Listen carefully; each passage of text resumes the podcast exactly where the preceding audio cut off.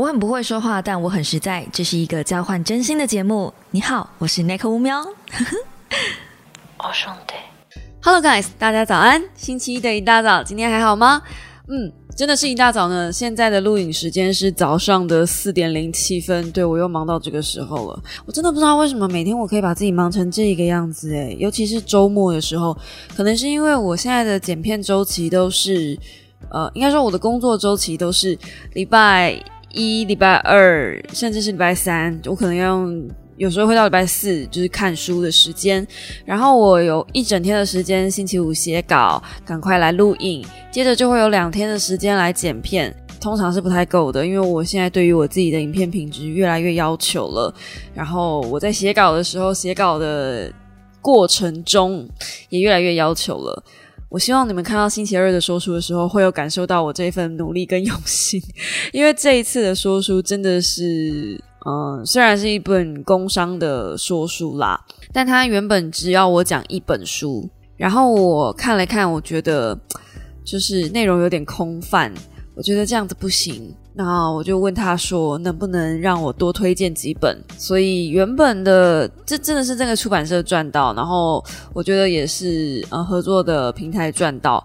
就是原本他们只希望我做到六十分，但是我对于我自己的要求，所以我硬是把分数拉到了八十。我希望大家能在呃星期二的说书里面看到是不太一样的说书内容，也算是我一个全新的尝试。当然，也因为这个尝试跟因为这样子的自我要求，所以我每天都把自己搞到四五点才睡。我不是想要在 podcast 里面抱怨这个，我只是真的现在蛮想睡觉的。那星期一的一大早告诉大家我想睡觉，这样真的好吗？呃，我不会睡啦，因为诶不对，我等下还是要去眯一下。就是我可能会九点起来看盘，这已经是一个我的习惯了。不管再怎么累，我九点一定会张开眼睛，然后看一下盘势的走势，到十点、十一点，然后我可能还会去睡个回笼觉。嗯，说真的，我得说，呃，现在这样的生活作息啊，我最近都不敢看那个工作细胞 Black。你们有看这一部吗？如果你们没有看的话，其实我真的觉得大家值得看一看。它比《工作细胞本传》还值得一看。一开始呢，它是在讲吸烟，就是吸烟之后你的肺会造成什么样的状况。然后接着呢，讲零啊，讲无法勃起。啊，无法勃起那话还不是最精彩的，后面讲淋病，就是一个非常糟糕的身体状况。从那个身体状况，因为有勃起嘛，所以应该是个男性，这是一个男性的身体。那在男性的身体里面呢，拥有非常令人羡慕的白血球，你们去看就知道了。那这工作细胞的白血球根本就是啊。然后那个淋病那一话，Holy shit！对我都不知道我自己在看什么了。我很害怕这个漫画，我看到后面之后会出现那个就是熬夜的身体，这样我可能会 充满了罪恶感。然后，嗯，对我希望我妈不要听到这支 podcast，就不管用各种层面上，我都希望她不要听这集 podcast。所以，妈妈，如果你现在正在听的话，please 就是关掉它吧。对。为什么呢？因为今天我们要来讲原生家庭。其实我蛮意外的，在呃这一次跟小猫交换的文字重生计划里面，呼声最高的居然是镜子，就是呃活一百万次的猫那一本绘本的作者，他写的一本跟母亲和解的，算是散文或是小说吧。应该有点偏自传类，就是他回忆他小时候他跟他妈妈相处的过程，然后他妈妈一直不是很待见他，因为他妈妈可能就是比较重男轻女，这也不意外啦，就是日系的传统社会嘛，so 嗯，可能台湾跟日本真的多少会有点文化很类似，反正呃，他妈妈是非常重男轻女的那一种类型，所以他妈妈其实是比较喜欢哥哥跟弟弟的。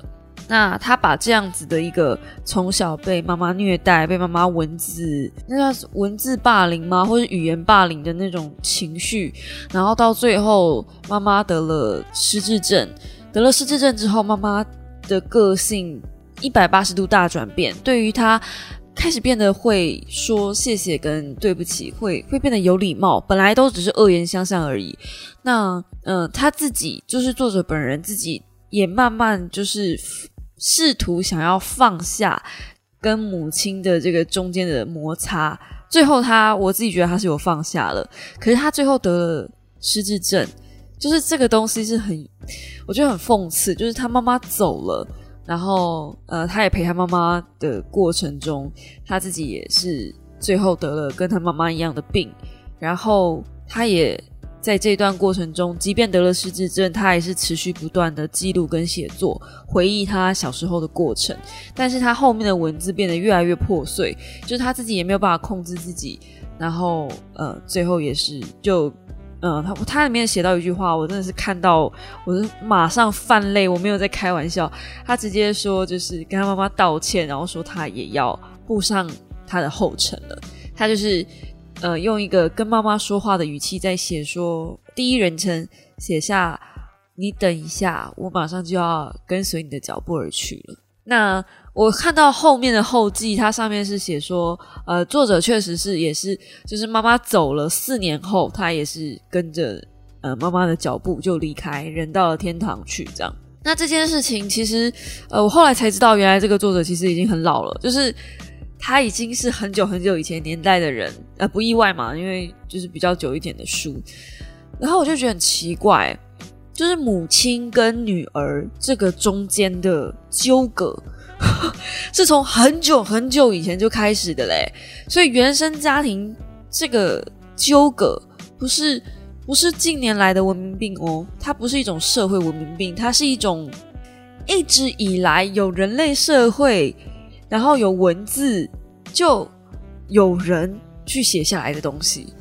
呃，有人讲是说，这个《镜子》这本书是日本文学上第一炮，所以我可以假设他可能是最早把这个问题提出来的人，至少在日本是这样子。那近年来其实有很多很多这样子的东西，就是呃，有一阵子不是很喜欢，前一阵子吧，大概二零一。八年、一九年那一阵子，很很多书在指责有毒母亲，就是把母亲标上一个标杆，然后把他们放火烧掉这样子。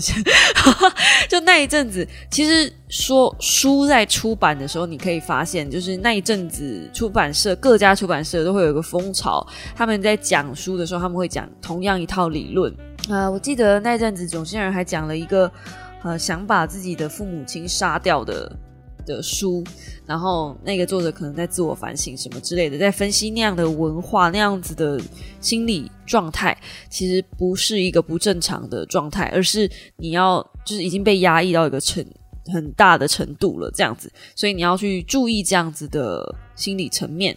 那那时候我记得我看，因为那是很久以前的影片了，我也看的有点忘记。我只记得那一阵子很多这样子的书，从情绪勒索之后，就一直不断的有在指控父母亲对于孩子的压迫跟压抑，然后到最后再衍生就是呃母亲跟女儿这样子的关系。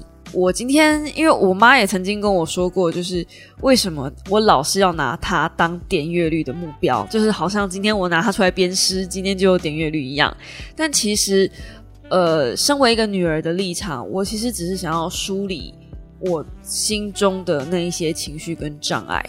那最后我会讲一下我最近发现我跟他的关系到底是哪里出了问题，就不是想要编编他，因为我觉得我们两个人都生病了，对，但是。就是我是最近看了一本小说，我才有感而发。这本小说我在星期二的说书也会讲。那这本小说呢，叫做《朋友未遂》。如果你最近有去逛书局，你可能会被四个横躺的风呃，那叫什么 J.K. 对女子高中生的插画吸引住。至少我是这样子。我觉得《朋友未遂》的那个封面实在是漂亮到一个炸裂。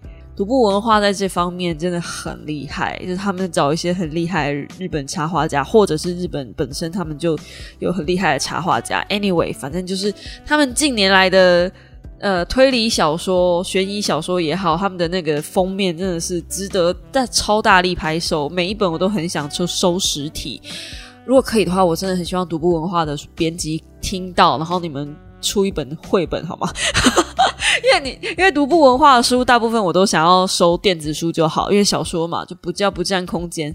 可是他们的封面又真的太漂亮，我很想要收实体，我只想要它的封面。如果封面有一个就是完整的绘本的话，我会很希望有这样的一个就是出版品可以让我们看一下，可以让我收藏一下。好，呃，朋友未遂是在讲一个什么样的故事呢？它其实是在讲呃四个女子高中生在住宿的过程中，那其中两个人是一年级生，另外两个人是三年级生。这间学校有一个很奇怪的文化，就是三年级的要带一年级的学妹。带学妹就算了，但你们中间还要以母亲跟女儿相称，然后这个两个人中间的羁绊啊，就是会变成一种永恒的传说，哪怕毕业之后也会持续不断的流传下去，这样子就是一个非常强大的羁绊，就有点像是命中注定的好朋友这样子。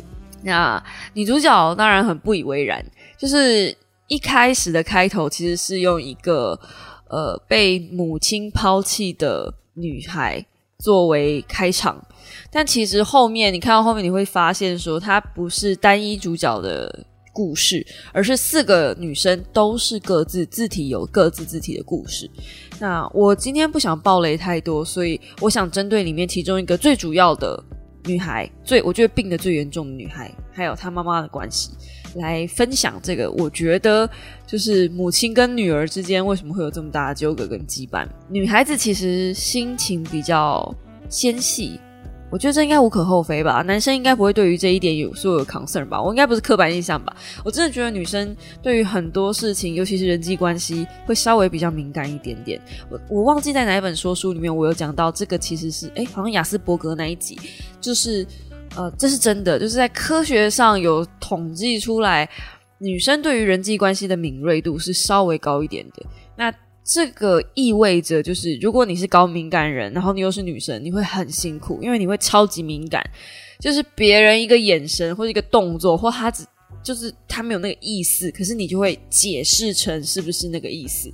那如果高敏感人又长期的被欺负的话，哦，那个可刺激了。我们会在过去的经验里面就是找答案，因为我过去受到了什么样的冷眼对待，所以今天他这个白眼是不是跟过去那个谁准备要欺负我以前的那个征兆一样？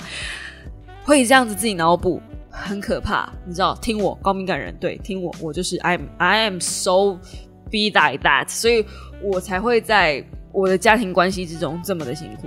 嗯呃，讲回来这本小说，其实我觉得英子就是我准备要讲的这个女孩子，她跟她妈妈的关系，她我觉得英子也算是某种程度上的高敏感，只是因为她控制太好，所以她没有把她的个性就是完全爆发出来。那也因为她很敏感，所以她对于身边每一个人都照顾的好好的。他妈妈就是个超级控制狂，希望英子能够跟他一模一样，所以，呃，他妈妈不但在那个学校里面留下了很庞大的传说，成为那个学校里面最厉害的学姐，那同时也会希望说这个女孩子，就他的女儿，也能够在他们那个时期成为一个很厉害的人榜样。所以果不其然，英子就是呃学生会会长啊，然后成绩很优秀啊，人长得漂亮啊，所有女生都仰慕的对象啊，还甚至会收到情书啊之类的。你们懂，就是那种 perfect。可是越是完美的外在形象，越容易让人感觉虚伪。英子自己本人就觉得很虚伪，所以她其实承受超大的要保护那个完美外壳。的时候，你只要视角切到英子，他自己在写他自己的东西，用他的视角在说话的时候，他其实是很多的怨恨，很多的不满，可是都是默默在心底，他没有爆发出来。然后他也很羡慕那种能够有话直说的人，有话直说的学弟妹们啊，学妹没有学弟，没有没有没有学弟，没有学弟，学妹们。对，所以他后来有写到一段是。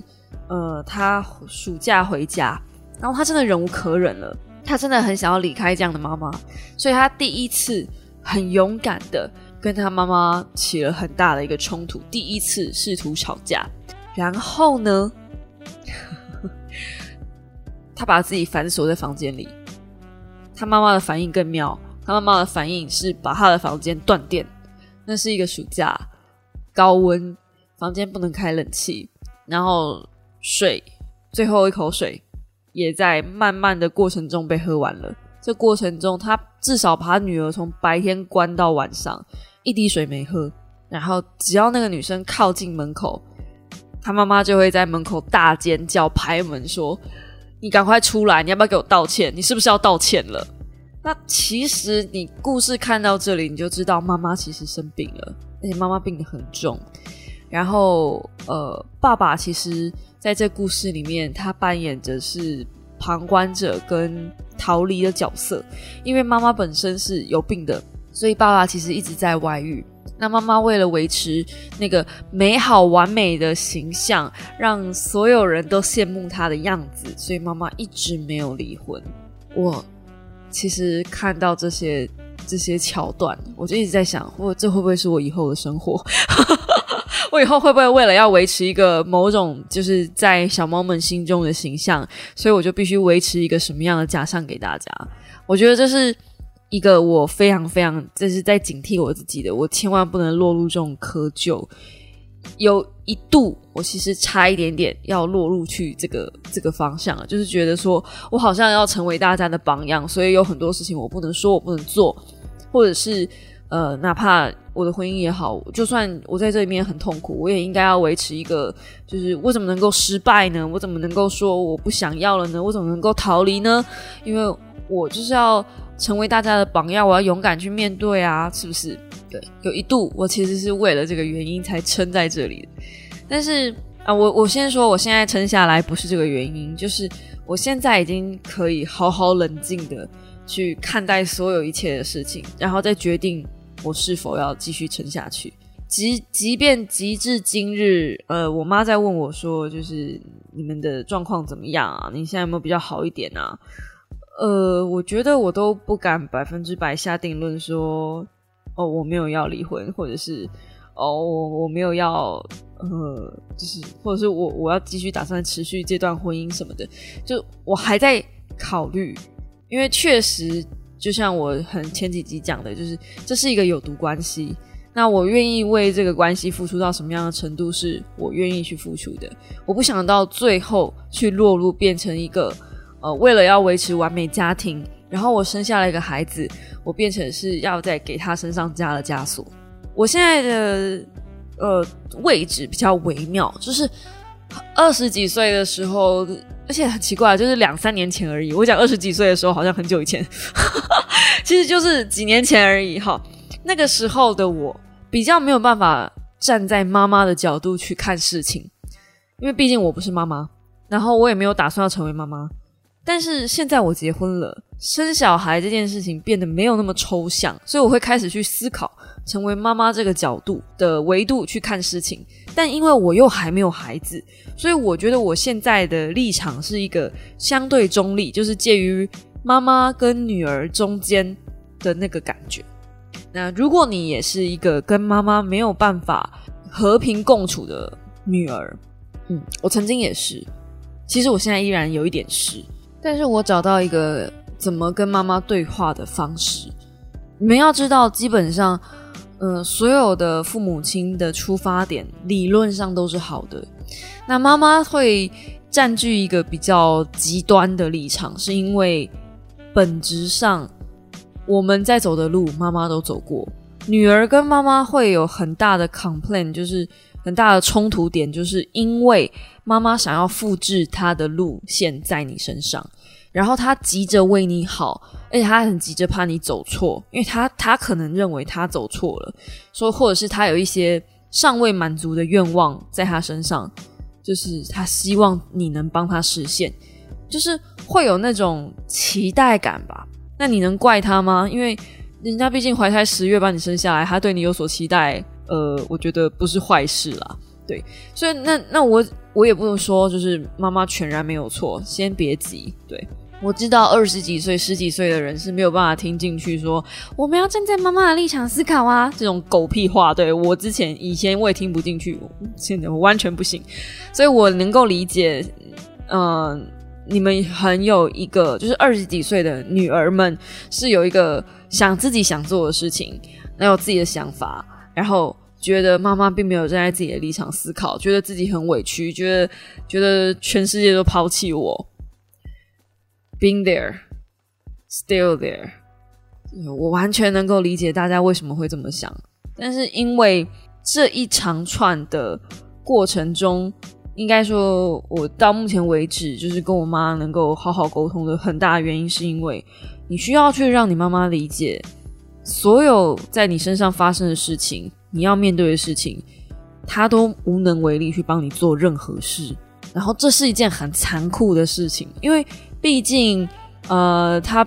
从帮你把屎把尿，帮你换尿布，然后现在你在跟他讲说你没有办法帮我做任何事情的时候，他其实没有办法接受，因为他觉得在妈妈的心里面，很多妈妈的心里面，某些我部分认识已经很老的妈妈，还是会试图觉得应该孩子要维持他们应该要有的样子。如果你听得出我这弦外之音的话，嘿，你一定你一定是知道我家故事的人。但是，呃，你要让妈妈去认知这件事情，其实最。最有利的办法就是完成一件他觉得你办不到的事情，但是你办到了，就是做给他看。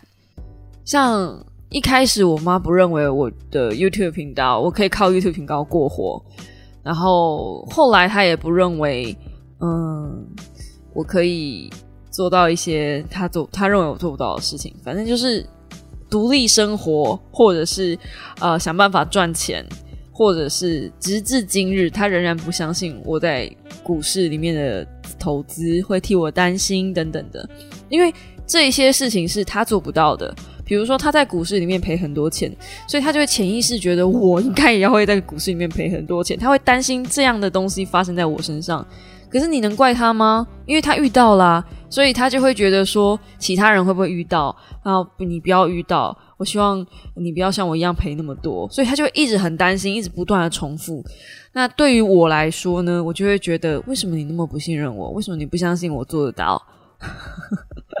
然后我妈就会说，我不是不相信你，我就是啊，后来后来卖供啊。对我妈最喜欢讲这一句话，后来后来后来卖供啊。可是这对这这这个其实这是一个很糟糕的恶循环。对于我来说，呃，我花了很久的时间才把。这一些东西梳理干净，大概花了十年吧。我没有开玩笑，就是学会跟我妈沟通的过程中，我不我不生气是一件非常难的事情。那这个时候其实要讲到一点逃避型人格了。嗯，我最近才发现，我逃避型人格已经凌驾于我的敏感高敏感人了。你们要知道，通常。嗯，自律神经失调这件事情，它会有很多的细项分析，但是统瓜来说都叫自律性神经失调。所以呢，你自己分析你自己有哪些东西的时候，比别人来告诉你你有哪些东西，我觉得准一点。但你在看这些心理学的书的时候，你会觉得哇靠，我好像什么都有诶，很像农场文章，我要每个都有，怎么办？不要慌张，这个时候你就是没有客观看自己。要再多一点时间，再长一点的时间去观察自己，才会知道自己真的是哪一种类型的人格。你不可能什么都有，好吗？你以为你是什么 buffet 吗？就不是，一定是有某一种类类型的特质，你超级有。像曾经我也以为我自己是有点雅思的个性，可是后来我发现我其实不是雅思，我是高敏感。然后。再再进而一去看，去去分析，就发现哦，原来我还有逃避型人格，而且这个很严重。就以前我觉得逃避可能没有那么严重，但其实逃避型人格这个人格特质，呃，影响了我非常多。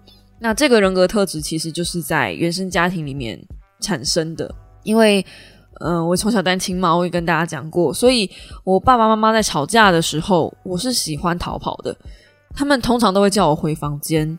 然后会，呃，我自己会戴耳机，或者是做一些别的事情，去忽略客厅传来的那一些声音，然后用这样的方式在封闭自己，借借此进而，呃，只要有人来找我吵架的时候，我第一个动作就是逃跑。当我没办法逃跑的时候，或者是我开始觉得人家要攻击我的时候，我就会先反击，所以我的防御心会比别人多很多。如果你没有办法到我这一步，就是诊断自己到这一步的时候，其实也真的不用慌张慌张，因为我已经花了很多的时间，看了很多的书，才得出这么一个小小的结论。而且这个结论我应该显而易见，我还现在才知道，所以不要急。如果你觉得你真的跟你妈妈没有办法沟通的话，先好好静下来，冷静看看你们的问题在哪里，然后 多阅读吧。最近我真的看了很多类似这种原生家庭的，哪怕是以这个为题目的小说也好，或是以这个为题的两性书籍也好，我都有分析分享在我的 IG 上，然后也有分享在说书上。即便没有，也即将要了，所以大家可以 follow 我的呃 YouTube 频道或者是我的 IG，那那边会有比较多就是嗯书目的分享。那像 Podcast 呢，现在目前比较像是我的杂谈，就是我把所有的说书啊什么有的没的啊融合变成一套之后，就会好像没有什么系统的跟大家聊天。哎，Podcast 不就是一个这样子的存在吗？对不对？你们听我讲话嘛。嗯，说到哪儿了呢？好，那讲了妈妈之后，爸爸是不是应该能拿出来编一下？其实我本来是要来这一集聊聊我爸的，我爸至于我的关系其实更更有病吧？我觉得，所以爸爸的关系其实也是让我呃成变成一个逃离型人格的一个很大的关键。就我跟我爸的关系相处，其实也没有很健康哦，那应该是非常不健康。就是一个月只见一次，然后见了面就像拿钱，每次我都还在嘲笑自己说，很像在坐台小姐。哎，真的很像哎！你们要知道，一个我小学五年级的人，然后小学六年级的人，从他的嘴里说出。我觉得我像坐台小姐，这这个很明显就是生病了，好吗？就怎么没有人来阻止我讲这种话？在那个时候，那个当下，所有人的状态都是不好的。我可以理解，可以感受了，因为我，嗯，就是小小体验了一下我妈当年那个长达十年很有病的日子，我真的没有办法想象她是怎么挺过来的。我现在真的觉得她真的很猛，诶，就是。那样的日子，我真的叫我过一天我都不要。他居然可以过十年，Are you kidding me？我如果是他的话，我早就一拳猫上去了，好不好？对，那反正，嗯，从原生家庭那一边就出了问题，然后我爸那边的亲戚也是都很 fucklo，就是 说起来是会翻白眼的那一种，实在是也没有什么好说的那一种。从原生家庭的泥沼脱离出来。需要看的书其实不少，那我觉得需要的更多更多需要的书能帮助你的是什么？阅读到底能帮助你的是什么？我觉得最有效的一个方式就是发现自己的问题点在哪里。很多小猫都会跟我说：“嗯，我好像太慢认识你了，我现在才知道自己有这些问题。”可你们知道吗？有些人活了一辈子都不知道自己有病，这才可怕。我爸直到咽下最后一口气的那一刻，都不知道自己有病，都不知道他自己对我做了什么事。我相信，即便有人到现在年纪很大了，或者是怎么样，就是德高望重，他也不会认为他自己有做错什么事。这就是呃，为什么我们需要阅读？为什么阅读能让我们变成一个更好的人？因为我们能用书里面的文字去打磨自己的心智。去发现自己的问题点到底在哪里，然后有更坚强的意志去面对那一些可能没有办法面对的难关，然后去试图解决。如果我继续维持我自己的逃避的个性，就是我妈不管跟我讲什么，我都一一掌把它拍开，就像一只生气的猫咪一样，一直不断的对任何人哈气，就觉得这样的人生太困难了，太难了。到今天都还有我的健身教练还跟我说，他在等我看开，他在等我就是觉醒，因为因为他不认为就是我现在在一个有毒关系里能够好好活着，但是我一直有自信，是我可以拿掉那个河豚的毒囊，我可以想办法把这段关系变得好一点，至少我能够在这段关系里面活下来。我想试试看，就我想知道。我看了这么多书，阅读了这么多心理学，到底有没有办法帮助我在这个很畸形的婚姻里面存活下来？我想知道这件事情，因为至少去年，是办不到的。但我想要再多给这段时间，多给这个婚姻一点点机会，然后多给自己一点点机会。因为既然我发现问题在哪里了，就有方法跟着力点下去改变它嘛。所以我才会说，发现自己的问题，你已经赢过很多人了。呃，很多人都会建议我，那你为什么不逃离就好？但是你有可能逃一辈子吗？你就是什么事情都逃开，什么事情都不要，什么事情都用离开做解决，确实是很简单啊。那你要这样子讲的话，离开人世不是更简单吗？什么事情都不用面对。可是事情不是这样子的，啊，不是所有事情都用登出，或是用离开，或是用拒绝。用分手去去去去做一个最后的手段，觉得好像不应该是这样。你们要知道，二零二零年的时候，我认为是这样，所以只有短短的几天，二十几天，就已经改变我这么多的想法了。就只是因为我发现问题点在哪里，然后我去找了一堆这种书来看。那原生家庭呢，就是至于我妈的部分呢，就是我最近跟她讲，我很心平气和跟她说。妈，你要面对的是一个有忧郁症的女儿，你可能要去看一下，就是怎么跟这一种类型的人聊天。你要知道，就是跟一个就是稍微有点疾病的人聊天，其实是非常非常难的，因为你要什么样的话题能够不勾起我的那个不好的情绪，是要有一点技巧的。然后我娘呢，偏偏就很厉害，她因为会担心你，所以她就只想聊我不想聊的东西。他会聊呃，比如说最近我的生活状况哪里出了问题，对他们起手式都是想跟你聊你的问题，可是我不想跟我不想聊我的问题呀，就是我的问题是你没有办法解决的。你聊这个，我们讲了一个小时，然后最后把我心情搞得很糟糕，到底对对于我的人生有什么帮助吗？没有啊，就只是来找架吵而已。所以以前我会。很急急忙忙的想要挂他电话，或是用很糟糕的口气跟他讲说：“我们可以不要再讲电话了吗？”但是，但是，呃，我那天就试着跟他讲说：“为什么我会有这样子的反应？因为我真的很不想再聊我的婚姻状况了。我不想再聊我的婚姻状况有多糟糕，我不想再聊那个人了。就我们可以换一个话题吗？对，但我妈很妙，我妈是会跟我妈是一个就是可能记忆力不太好的人。”你跟他讲说，我们可以换个话题吗？他可能聊一点别的，然后之后又会再聊回来，就好像鬼打墙一样。就因为这个是他想聊的东西，这是他担心的东西，他只想跟你聊这个。可是，我最不想聊的就是这个。嗯，再早一点点吧，他可能会就是考试的时候，他会想跟我聊，我怎么为什么都考不好，然后如果我考不好了，我人生会多糟糕。就是他会让你去看一些很糟糕的东西，然后试图把你吓回正轨，但并没有。你面对一个有病的人，这只会让他就是陷入更深的泥沼，然后会让我觉得，对我的人生就是没有什么希望了。我就是个人生失败。我知道我花了很大的力气才把自己从那堆烂泥里面拖出来。对，在这边我就是谢谢黑仔熊，就是因为认识他，他是第一个告诉我说你没有笑，你的笑感觉都像演出来的。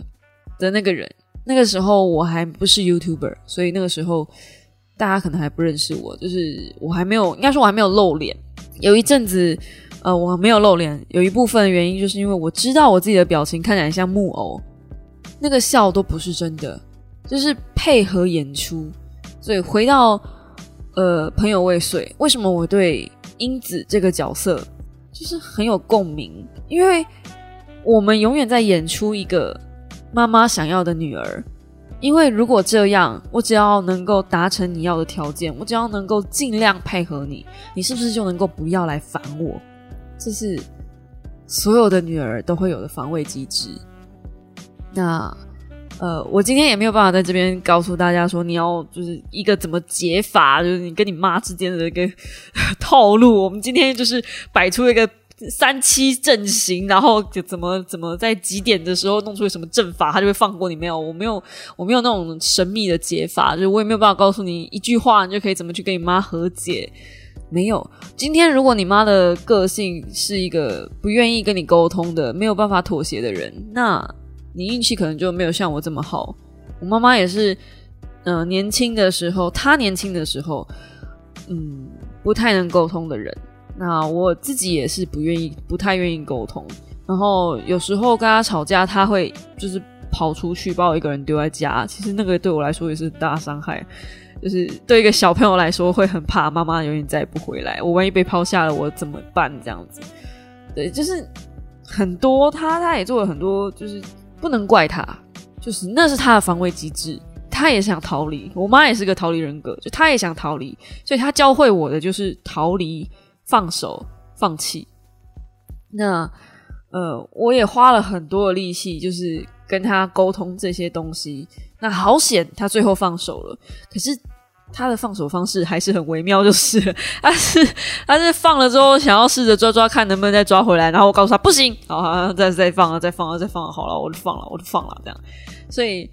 嗯，你知道到现在哦，我已经是三十三岁、三十四岁的人喽。我如果跟朋友出去，他还是会担心你几点了，要不要回家？你现在人在哪里？很妙吧？所以我说，我从来没有去过夜店，我从来没有去过酒吧，我甚至告诉你们，我连网咖都没去过。网咖全盛时期我都没去过，就是因为我妈真的把我管得很严，尤其是对于朋友这一块，我只要跟朋友出去哦，他是。会打电话问我人在哪里的那一种，就是真的很丢脸，就是会让我非常丢脸的那一种电话声。嗯，不晓得大家有没有经历过这种，就是就是因为他认识的人很少，他的交友圈很小，然后他的生活环境很单纯，所以他没有办法想象。那样子的生活环境是什么样子的？你会不会被害？你会不会遭遇到什么样的状况？然后再看很多社会案件，你会被被迷奸？你会不会被捡尸？就很可怕。他会觉得全世界的人都在都在觊觎他女儿的身体，殊不知他女儿其实也没有什么，就一个就一个七十 C 七十五 C 是有什么好觊觎的？奇怪，比我大多的是好吗？对啊，嗯。好了，一个浩浩荡荡的聊，怎么好像一直聊偏题呢？今天就是聊聊原生家庭，跟大家分享一下我看的这几本书。那之后还会再分享，呃，我不晓得我会不会做，嗯，YouTube 的影片说书，就是为什么我们总是爱错。梳理你的原生家庭，走出鬼打墙的爱情。我觉得这本书真的真的很棒。然后也谢谢源流的编辑寄给我，因为本质上我是哭着看完这本书的。然后，嗯，这一本跟镜子，我可能会挑一本做吧，或者是把它们通通做在一起。不知道，你们可以给我一点点意见，让我有点点灵感，这样子。我最近就是试图在找说书节目的突破口。看看能不能做出一些比较不一样的感觉之类的，是不是又要把自己逼死呢？嗯，好的，那今天的节目就到这边告一个段落啦。我们也聊了好久好久了，对吧？我差不多真的该去睡了，不要闹了，四点四十八分，好，真的该睡了。就祝大家有一个愉快的一周，我们下个星期一同一时间五秒的备忘录时间再见喽，大家拜拜。对，刚刚停顿一拍是因为我刚刚在想我自己的节目名称，真的不能熬夜，好可怕！我觉得我脑细胞要死光了，拜 拜拜拜。